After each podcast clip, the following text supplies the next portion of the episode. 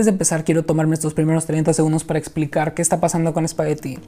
Antes Spaghetti era un podcast de cómo puedo podcast que estaba en Spotify y todo ese pedo.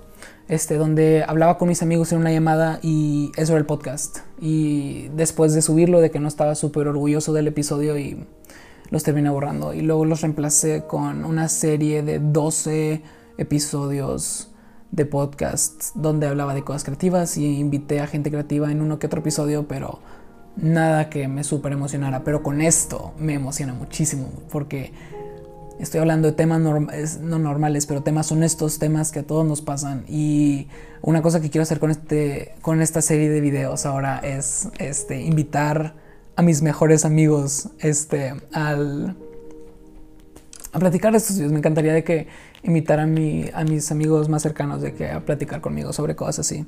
De la cosa que quiero hablar de esta semana es sanando heridas de la niñez. Y siempre cualquier problema que tengas, siempre hay un tipo de pinche manera en la que todo se regresa a tu niñez. y es algo que me caga. Porque cuando eres niño y te pasan cosas simples como te excluyen de un juego de bulldog o o todos se ríen de ti un día en clase, eso puede marcarte de por vida de una manera cabrona. Y últimamente he estado sanando de muchas de esas heridas de mi niñez, o bueno, de que de primaria a secundaria, y dejando ir todo ese enojo.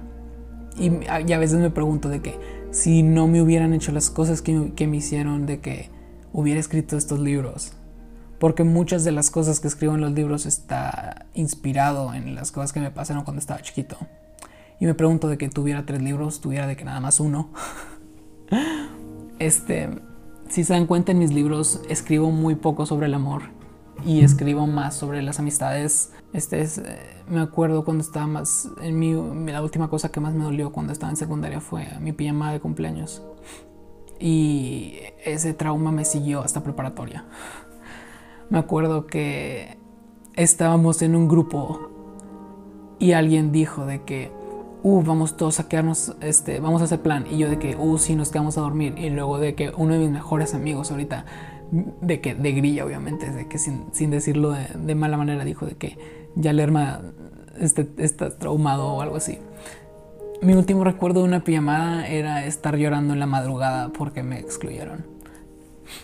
Esta pijamada cuando yo estaba más chico, cuando yo estaba más chico fue hace dos años y medio fue en mi cumpleaños número 16. Este, estábamos yo y otros siete cabrones. Y luego uno de ellos dijo de que vamos todos a dormirnos en el baño. Y yo de que jalo. De que va a estar como uno de esos retos pendejos que haces con tus amigos. Y todos se metieron al baño. Y luego dije de que, uh, háganme cancho. Y me dijeron de que no, no cabes. Y de que me cerraron la puerta. Y recuerdo de que Madres. De que ese día sí me marcó bien ojete.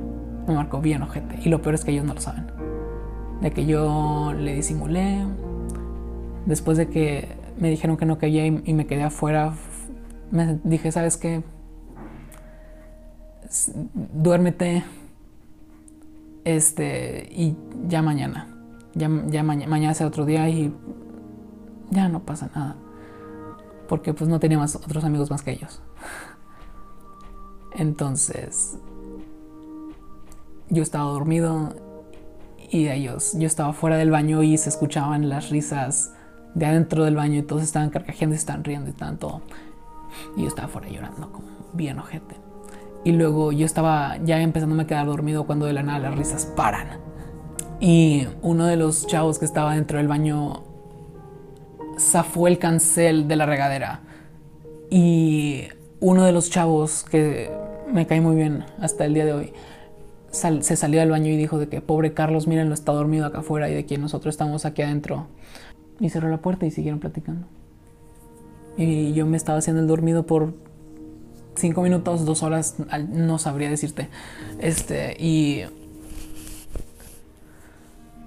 Y luego me despertaron para que fuera a arreglar lo que rompieron y de que no me tardó mucho, de que solo fue de que con un lápiz, de que... Pero esa es una de las cosas que más me dejó marcado de la secundaria. Y que me siguió hasta el día de hoy en, preparatoria, de que buscaba amigos nuevos, pero decía de que ellos me van a hacer lo mismo. es la cosa que más seguido pensaba de que ellos me van a hacer lo mismo de que tengo que y estaba muy muy a la defensiva y por eso no tuve muchos problemas haciendo amigos al principio.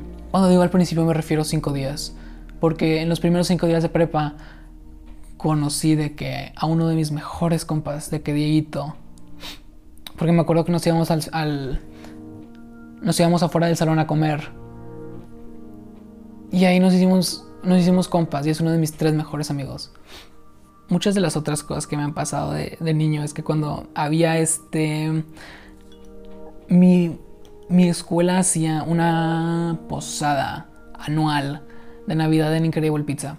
Y me acuerdo que los primeros siete años de esa posada de Incredible Pizza era un ataque de ansiedad porque como yo no, tenía de que muchos amigos, de que yo no tenía mi grupito con quien estar, de que yo andaba de nómada por todos los lados, de que encontrando con quién jugar.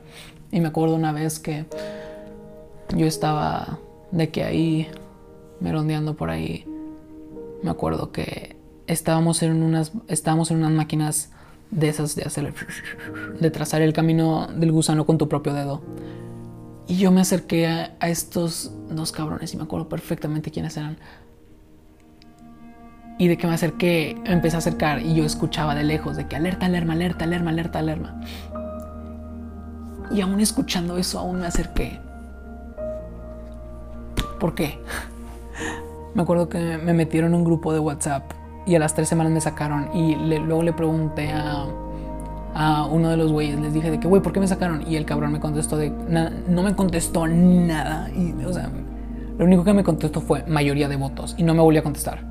También cuando estaba chiquito de que muchos de los otros niños de mi generación pensaban que yo era gay. Esa es una que nunca me voy a olvidar.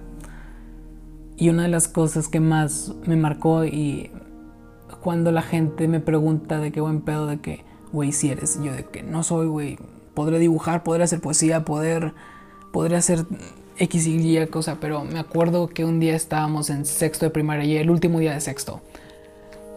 Y estaba este cabrón que le encantaba cagar el palo, le encantaba cagar el palo.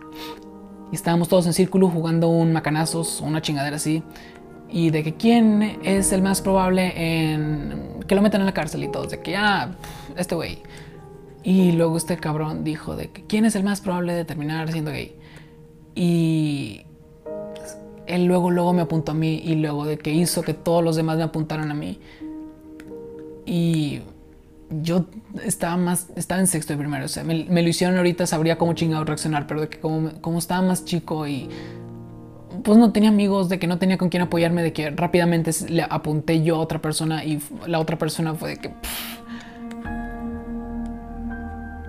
Y por eso me caga que... Me caga eso porque sí me, sí, me marcó y, ya estoy, ya, ya sané de ese pedo, de ese pedo, sí.